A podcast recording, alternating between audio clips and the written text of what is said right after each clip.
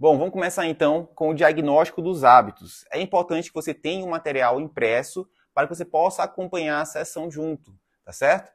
Bom, talvez você já tenha preenchido o diagnóstico dos hábitos no formulário antes de iniciar essa sessão. Se você fez isso, não tem problema nenhum. Você já começou a primeira sessão e a gente vai complementar ela aqui. Caso você não tenha preenchido ainda, não tem problema. Tá? Você vai preencher junto comigo no seu papel. E depois, se você quiser, quando acabar o vídeo, aqui embaixo eu deixei o link para você ir no formulário e preencher lá também. Tá? Você só precisa entrar no link caso você não tenha preenchido esse link antes. Então, na ferramenta, você vai acompanhar aí comigo. Você vai começar colocando o seu nome completo, a data e o número dessa sessão. Tá? É importante que você faça isso para que você tenha tudo datado de forma correta. Bom, então eu quero que você preste atenção em tudo que eu vou ler e que você faça tudo que eu vou falando ao longo da sessão. A primeira coisa que a gente tem que definir é a força do hábito.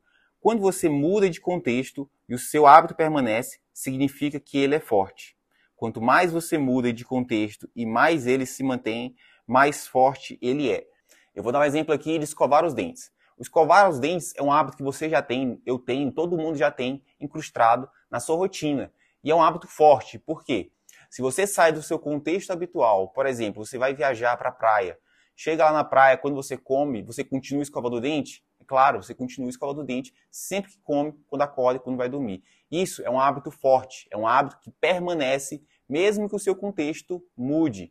Então não importa o que aconteça, você pode ir para a Europa, você pode ir para a praia, você pode estar no hospital, você pode estar fazendo qualquer coisa, você pode estar em qualquer situação, você sempre vai escovar o dente depois de comer, porque isso é um hábito muito forte.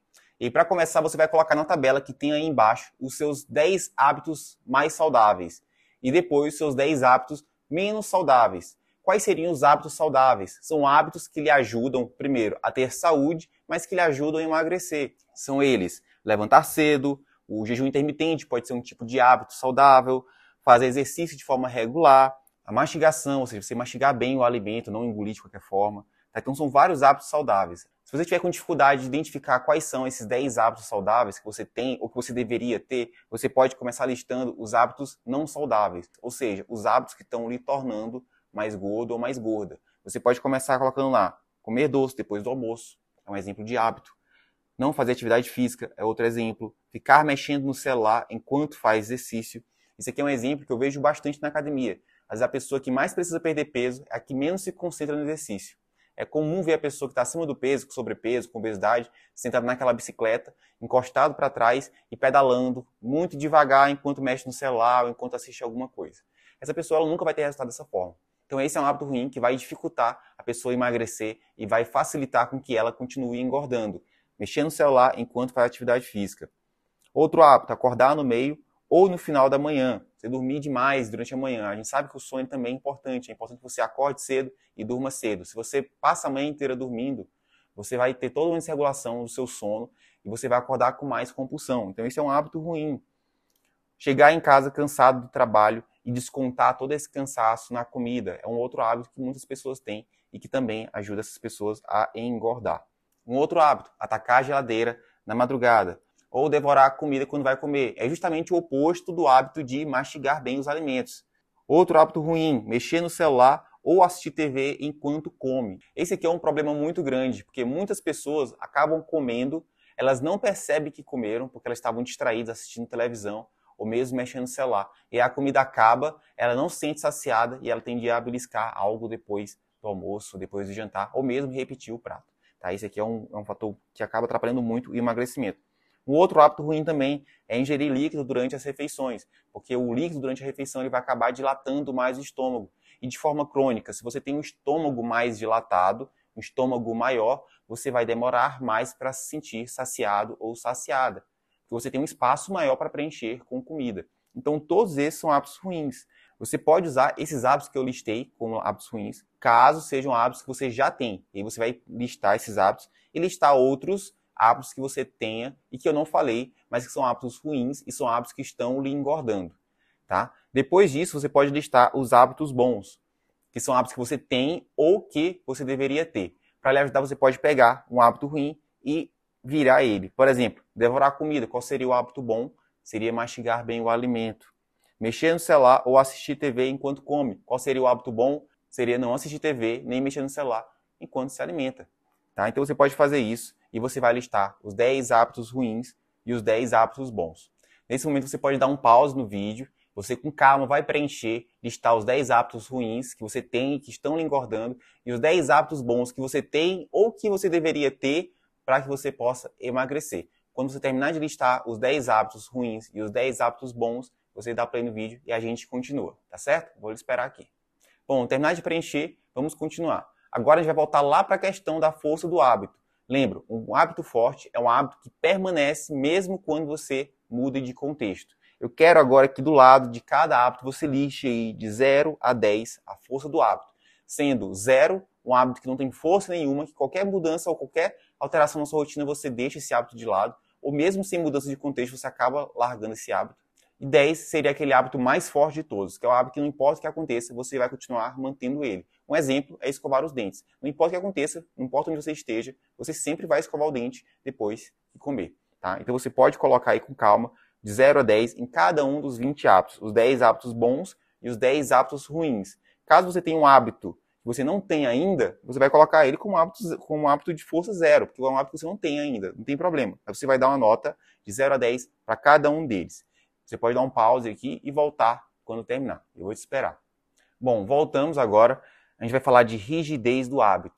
Então, um hábito rígido é um hábito que é difícil de mudar, seja um hábito bom ou um hábito ruim. Se ele é difícil de ser mudado, ele é um hábito rígido. Se ele é um hábito que consigo mudar de forma fácil, qualquer coisinha ele muda, ele é um hábito não rígido. Eu vou dar aqui um exemplo. Digamos que você entra no trabalho 8 da manhã e você acorda em cima da hora, se arruma rápido e vai para o trabalho. Só que você quer começar a acordar mais cedo para dar tempo de você se arrumar, ir para a academia, fazer sua meia hora, uma hora de treino, chegar em casa, tomar um banho, comer e sair para o trabalho. É um hábito novo que você vai ter que fazer. Qual seria o hábito ruim nesse caso? É o acordar tarde ou acordar em cima da hora para o trabalho. Esse é um hábito rígido ou um hábito não rígido? Qual é a dificuldade que você tem de mudar esse hábito? Ou seja, você parar de acordar tarde e começar a acordar mais cedo. Você vai ter que empenhar muito esforço para conseguir mudar esse hábito Digamos que você consegue mudar esse hábito com facilidade. Então eu falei, você vai acordar agora mais cedo para ir treinar. No dia seguinte você está acordando mais cedo e está treinando sem nenhum esforço. Esse é um hábito de rigidez zero, o acordar tarde. Caso você tenha muita resistência a acordar cedo, então no primeiro dia você até acorda, mas você fica cansado e você não consegue. No segundo dia você desiste, no terceiro dia você acorda um pouco, mais, um pouco cedo, mas não tanto quanto deveria. E aí você fica brigando ali uma semana até que você desiste por completo. Esse é um hábito muito rígido. Acordar em cima da hora, acordar tarde é um hábito muito rígido, que você tem muita dificuldade de vencer esse hábito ruim. Então você vai colocar uma rigidez 10. Nesse caso, o zero é um hábito que não é rígido, ou seja, você consegue mudar com facilidade, e o 10 é um hábito muito rígido, é um hábito que é difícil de ser mudado. Eu quero que você coloque também aqui de 0 a 10 a pontuação de cada hábito. No caso da rigidez dos hábitos, a gente vai pontuar apenas os hábitos ruins, ou seja, você vai pontuar de 0 a 10 quão difícil é você parar esse hábito ruim. Então, se é muito difícil você parar de acordar em cima da hora para acordar mais cedo, você vai colocar que a rigidez é 10. Se é fácil, uma coisa que você consegue fazer de uma hora para outra sem um mínimo de esforço, sem nada de esforço, a rigidez é zero. E aí você pode graduar de 0 a 10 e dar a pontuação que você achar que condiz com esse hábito ruim que você tem. Tá certo? Eu vou dar um tempo para você preencher com calma e eu espero depois de preenchido. Você pode dar um pause por enquanto. Bom, voltando então, eu quero que você guarde esses hábitos aí e a gente vai passar agora para o teste de diagnóstico dos hábitos. Caso você já tenha preenchido esse diagnóstico anteriormente, não tem problema. A gente vai passar aqui por todos os pontos, eu vou comentar um pouco sobre isso. Caso você não tenha preenchido ainda, não tem problema. Você acompanha comigo aqui todas as perguntas e terminando a sessão, você vai lá e preenche o questionário que está aqui embaixo, tá? Apenas se você não preencheu ainda. Então, a primeira pergunta é: quando você está tentando emagrecer e está fazendo algum tipo de dieta, você, primeiro, não pense em comida, até esqueço que ela existe e só lembro quando realmente tenho fome física. A segunda alternativa é: penso muito em comida, tenho o dia todo vontade de beliscar, mas evito. A pessoa tem algum tipo de controle, mesmo que ela pense o tempo inteiro. E o 3 é a pessoa que pensa muito em comida, o dia todo tem vontade de beliscar e ainda pensa: quando eu terminar a dieta, eu vou comer tudo que eu passei vontade. E tem aquela pessoa que faz a dieta de forma temporária e na hora que acaba ela volta a recuperar. Essa é a pessoa que recupera o peso mais rápido, geralmente é a pessoa que reganha mais do que ela perdeu. A segunda questão tem assim: eu começo novos hábitos, mas não consigo ter constância e dar continuidade. Isso é uma afirmação falsa, às vezes verdadeira, uma afirmação que é sempre verdadeira. até preencher. A próxima. Você vai no rodízio, onde tem um preço único. Qual o seu pensamento geralmente? Primeiro você pensa, vou comer somente até minha fome física parar, ou seja, até eu sentir saciado ou saciada, deixando o resto no prato, mesmo que eu já tenha pago por aquilo. É aquela pessoa que vai no rodízio e mesmo que ela possa comer à vontade, por um preço fixo, ela come apenas o que ela comeria mesmo se estivesse em casa, a quantidade que ela realmente precisa. A outra alternativa ela fala, penso, vou comer até que tenha vontade. Amanhã eu recomeço a dieta. E a terceira, a pessoa que pensa: estou pagando mesmo, tenho o direito de comer o quanto quiser. Não dá para jogar dinheiro fora. Eu quero que vocês pensem de forma sincera, não adianta vocês mentirem para mim, vocês não, não vão conseguir mentir para vocês mesmos. Eu sou a pessoa número um, eu sou a pessoa número dois, ou eu sou a pessoa número três. Nem sempre você vai ser a pessoa número três, ou sempre a número dois. Pode ser que, dependendo da situação, você se encaixe na primeira alternativa, em outras situações você vai se encaixar na segunda, em outras você vai se encaixar na terceira alternativa. Então, cada alternativa é importante que você leia com atenção, se imagine naquela situação e preenche o que for mais verdadeiro para você, tá? A outra a gente tem uma afirmação. Quando tenho algo que considero difícil para fazer para emagrecer, acabo procrastinando e fazendo outra coisa menos importante. E seja alimentação, seja dieta, seja um exercício, seja uma terapia, enfim. Isso é afirmação falsa a afirmação verdadeira ou uma afirmação às vezes verdadeira, às vezes falsa. A próxima questão. Você costuma fazer suas refeições principais, café da manhã, almoço e janta. Primeiro, mastigando bem os alimentos, sentindo o sabor e a textura, sem pressa para acabar? Foi justamente o hábito bom que eu citei há pouco, tá certo? Segundo, você mastiga poucos alimentos, come rápido, sem prestar atenção no que está fazendo. Ou três, você come com pressa para voltar para o trabalho ou para voltar a fazer o que é que esteja fazendo devorando o prato em vez de mastigar. E acaba saindo da mesa sempre com sensação de estar cheio. Ou seja, a pessoa que ela come tão rápido que não está tempo de se sentir saciado. Então ela come até o estômago realmente estar cheio, estar estufado. É a pessoa que come até não conseguir mais. Essa é a pessoa número 3. Na próxima questão eu tenho uma afirmação. Eu sei o que precisa ser feito para emagrecer, mas tenho dificuldade de colocar em prática. É uma afirmação falsa, uma afirmação verdadeira, uma afirmação às vezes falsa, às vezes verdadeira para você. Na outra tem assim: quando se sente só, o que costuma fazer? Primeiro, você procura sair de casa, falar com alguém ao telefone, fazer uma atividade física ou se distrair para que não ataque a comida, ou seja, você procura qualquer outra atividade para que você ocupe seu tempo, ocupe sua cabeça, que não seja comer. Segundo, você fica triste, vai para a TV e logo pensa no que tem para comer e afogar a solidão. E a terceira a pessoa que de cara já ataca a geladeira sem pensar nas consequências. Ela vai e come sem nem pensar naquilo. É a pessoa que vai totalmente no emocional e ela não consegue racionalizar o que está fazendo. Essa é a pessoa número 3. Na próxima questão, eu tenho uma afirmação também. Costumo me sentir cansado ou cansada e sem energia antes mesmo do dia acabar? É uma afirmação falsa, uma afirmação verdadeira, uma afirmação que às vezes é falsa, às vezes é verdadeira. Isso aqui está muito relacionado com a sua inflamação. Então, uma pessoa que está acima do peso, uma pessoa que come só alimentos industrializados, alimentos ruins, uma pessoa geralmente está mais inflamada. E essa inflamação crônica do corpo, muito relacionada com a alimentação e com os hábitos, é, é uma das principais causas desse cansaço, essa falta de energia que muitas pessoas sentem, principalmente ali no meio para o final do dia. A outra questão eu tenho: quando você está no meio da tarde e vem à sua cabeça uma vontade de comer algo gostoso, como um doce, ou lanche ou salgado, o que você pensa? Primeiro, isso não é fome física, isso é fome emocional e, portanto, só uma vontade repentina. Se eu tomar um copo de água, passa. Segundo, eu vou comer o que está na dieta para matar minha fome emocional. Ou três, azar, dane-se a dieta e a comida saudável. Não vou passar fome, vou comer o que tenho vontade e à noite não janto para compensar. Essa aqui tem muita gente que eu identifico. Aposto que provavelmente alguém aí do outro lado também está se identificando com esse três aqui. Você come o que quiser e depois fica sem jantar achando que vai fazer diferença. Bom, é importante eu parar um pouquinho para comentar a diferença de fome emocional e fome física. A fome física é aquela fome fisiológico, ou seja, o seu corpo realmente está pedindo aquele alimento. Como é que eu faço para saber que essa é uma fome física e não uma fome emocional? A fome emocional é a fome que você tem como uma fuga para compensar algo. Então você está nervoso, você está ansioso, ansiosa, está sentindo alguma tristeza, está assistindo sozinho, sozinha, e você tenta compensar isso com a comida. Porque a comida, principalmente a comida não saudável, o doce, a fritura, liberam muito dopamina no cérebro, que é um neurotransmissor que traz uma sensação de recompensa. Então você está se sentindo mal, você come uma comida muito gostosa, muito palatável, como é o caso de um doce, de um bolo, alguma besteira qualquer, e você sente aquela sensação de recompensa. E aí você fica sempre buscando por ela. Essa é a fome emocional, é a fome que na verdade é uma busca por uma recompensa fácil na comida. Quando a fome vier, como é que eu faço para diferenciar se é uma fome física ou uma fome emocional? Vou dar um exemplo. Digamos que no meio da tarde veio a vontade de comer um bolo. Aí você pensa, nossa, estou com fome. Vontade de comer o quê? Vontade de comer um bolo. Tá, será se é fome mesmo ou é só a vontade de comer o bolo? Aí você pensa, se eu comesse arroz e feijão e carne agora, minha fome passaria? Se ela passar, é uma fome física. Se ela não passar, provavelmente não é fome física. É uma fome emocional ou apenas uma vontade de comer bolo. Então você tem que começar a ter essa consciência. O que eu estou sentindo é fome física ou fome emocional? Provavelmente no início, mesmo identificando que aquilo é uma fome emocional, você ainda vai cair a tentação e vai comer. Mas você mesmo assim, você tem que parar toda vez que vier a fome e pensar: é uma fome física ou é uma fome emocional? O primeiro passo para você mudar é você ter o autoconhecimento. Então, esse aqui é importante a gente entender o que é fome física e o que é fome emocional. A autoafirmação diz assim: tenho dificuldade de manter o foco naquilo que precisa ser feito.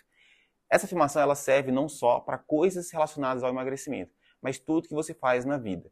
Quando você não tem o controle para conseguir seguir uma dieta, uma alimentação, ou ficar longe daquele bolo, daquele doce, provavelmente você vai ter dificuldade também de se manter motivado para fazer as outras coisas que você tem que fazer, seja coisas do trabalho, coisas relacionadas à sua família ou ao seu relacionamento, tá certo? Então é importante que você tenha uma, uma visão, faça uma avaliação mais profunda dessa afirmação antes de preencher como falso, verdadeiro ou às vezes. A outra afirmação eu tenho: minhas emoções atrapalham o meu emagrecimento mais do que eu gostaria. É falso? Se às vezes ou é verdadeiro? Outra pergunta: você precisa ir à padaria ou algum lugar cuja distância é de apenas quatro quarteirões. O que você faz? Primeiro, você pensa: vou aproveitar e já fazer uma caminhada e assim ajuda a queimar as gorduras e a emagrecer. Segundo, você pede para alguém ir no seu lugar. Ou terceiro, você pensa: vou de carro, não tenho tempo de ir caminhando. Depois eu tenho uma afirmação. Não tenho tanto controle quanto eu gostaria diante da comida. Vai marcar como falso, verdadeiro ou às vezes também. Na próxima tem outra pergunta. Você chega em casa no final de tarde do trabalho, o que você faz? Primeiro, toma um copo d'água, como no máximo uma fruta, ou uma proteína, ou uma oleaginosa e vou me exercitar. Fazer uma caminhada, fazer musculação, fazer exercício que seja. Segundo, eu chego e só quero descansar. Vou tomar um banho e me jogo no sofá. Ou terceiro, você pensa, que dia estressante eu mereço um x-salada, um bolo com refri, um brigadeiro, um pão, uma xícara de café com leite. Enfim, você vai e ataca a geladeira para se recompensar depois do dia cansativo de trabalho. Depois eu tenho outra afirmação. Costumo me deixar sempre no último lugar. Me preocupo mais com os outros. E se a afirmação falsa, verdadeira, uma afirmação que às vezes é falsa, às vezes é verdadeira. Outra pergunta. Você decide emagrecer e então a primeira coisa que vem na sua cabeça é: primeiro, eu tenho calma, vou para a internet, Faça uma pesquisa, escolha um profissional renomado, com experiência, com carreira e principalmente que não tenha uma pílula mágica, e sim um método completo com tudo que o corpo e o cérebro precisam para emagrecer. Seja, você tem um nível de consciência do que realmente é necessário para você emagrecer. O segundo, eu tenho pressa, quero uma solução rápida. Toda vez é a mesma coisa, eu compro um programa de emagrecimento ou um suplemento que vejo pela frente e no fim das contas não dá certo. Ou terceiro, eu quero um milagre. Alguém que me dê uma fórmula, um remédio, um suplemento, que não precise parar de comer tudo que eu gosto e na quantidade que gosto. Que não precise fazer exercício. Eu quero secar rápido. Ou seja, eu quero todo o resultado sem fazer nada para isso. Se você é a pessoa 3, você já marca aí e já começa a mudar a sua cabeça. Depois eu tenho uma outra pergunta. Com qual frequência você sente que não dorme bem? Vai preencher aí, no máximo um dia por semana, no máximo dois dias por semana, ou três ou mais dias na semana você sente que não dorme bem. E eu tenho outra pergunta para você. Como você se sente depois de não conseguir controlar sua vontade de comer algo gostoso e que ainda acaba exagerando? Primeiro, eu sempre consigo controlar a minha gula. Posso até comer algo gostoso, mas é sem exageros. Meu cérebro não é guloso. Segundo, me sinto muito infeliz, me sinto culpada, me sinto fracassada ou fracassado, me sinto derrotado, me arrependo e depois disso decido mudar a minha vida. Sinto ânimo para voltar à dieta e aos exercícios. Ou terceiro, me sinto muito culpado, infeliz, me sinto fracassado, derrotado, me arrependo e depois disso quero desistir de mim. Entro mais ainda no fundo do poço e como mais ainda. Faltam duas perguntas. A penúltima, você não gosta de atividade física e de academia, mas sabe o que precisa fazer para poder emagrecer. O que você pensa e faz quando chega o horário de fazer o exercício? Primeiro, eu sempre penso na recompensa final, ou seja, o que eu vou sentir e como eu vou me sentir e no resultado a longo prazo que eu vou ter se eu vencer a preguiça e ir para a atividade física hoje. Segundo, normalmente não consigo vencer a preguiça e eu penso que um dia sem atividade física não vai fazer tanta diferença na eliminação de peso. Será? Terceiro, eu sempre dou uma desculpa de tempo, de afazeres, não dá para fazer, sinto muita preguiça, penso que posso emagrecer sem exercícios e que o que eu mais queria no mundo é que não precisasse disso para emagrecer. Você vai marcar aí. E a última questão eu tenho. Quando estou ansiosa ou ansioso, triste, irritado, cansado, estressado, com problemas de família, de relacionamento, problemas com o chefe no emprego, o que você usa para aliviar suas preocupações e tensões e para se sentir melhor? Primeiro, procuro fazer atividade física. Isso me ajuda muito. Segundo, procuro sair de casa, conversar com alguém. Ou terceiro, procuro sempre a comida como uma forma de alívio para afogar minha tristeza e me acalmar. Terminado de preencher todos esses questionários, a gente vai ter algumas pontuações de 0 a 10, de 11 a 20 ou de 21 a 80. É importante que você preencha o formulário abaixo, caso não tenha preenchido ainda, para que você tenha essa pontuação. De 0 a 10 pontos, a gente tem o alerta verde. O alerta verde é aquela pessoa que provavelmente não está acima do peso ou tem poucos quilos para eliminar. É uma pessoa que já tem hábitos saudáveis e que já tem isso incrustado na sua rotina. É uma pessoa que não tem hábitos obesogênicos. Um hábito obesogênico é um hábito que faz a pessoa se tornar obesa, ou seja, é um hábito que faz a pessoa engordar. Provavelmente você está aqui comigo hoje é porque você não está nesse alerta verde. Você deve estar no alerta amarelo ou no alerta vermelho. Então vamos lá. Do alerta amarelo, que é de 11 a 20 pontos, eu tenho a seguinte mensagem: você já tem muitos hábitos obesogênicos, como eu falei, são hábitos que fazem você engordar. Não fique triste. A boa notícia é que agora você já sabe onde está o problema e pode resolver. Os hábitos de obeso é que te deixam no efeito sanfona e atrapalham para emagrecer e ficar magro, ficar magra, de uma vez por todas. A ansiedade e a compulsão não te deixam ter o corpo que você sempre sonhou. Se quer um resultado diferente, também precisa fazer algo diferente do que você tem feito até agora.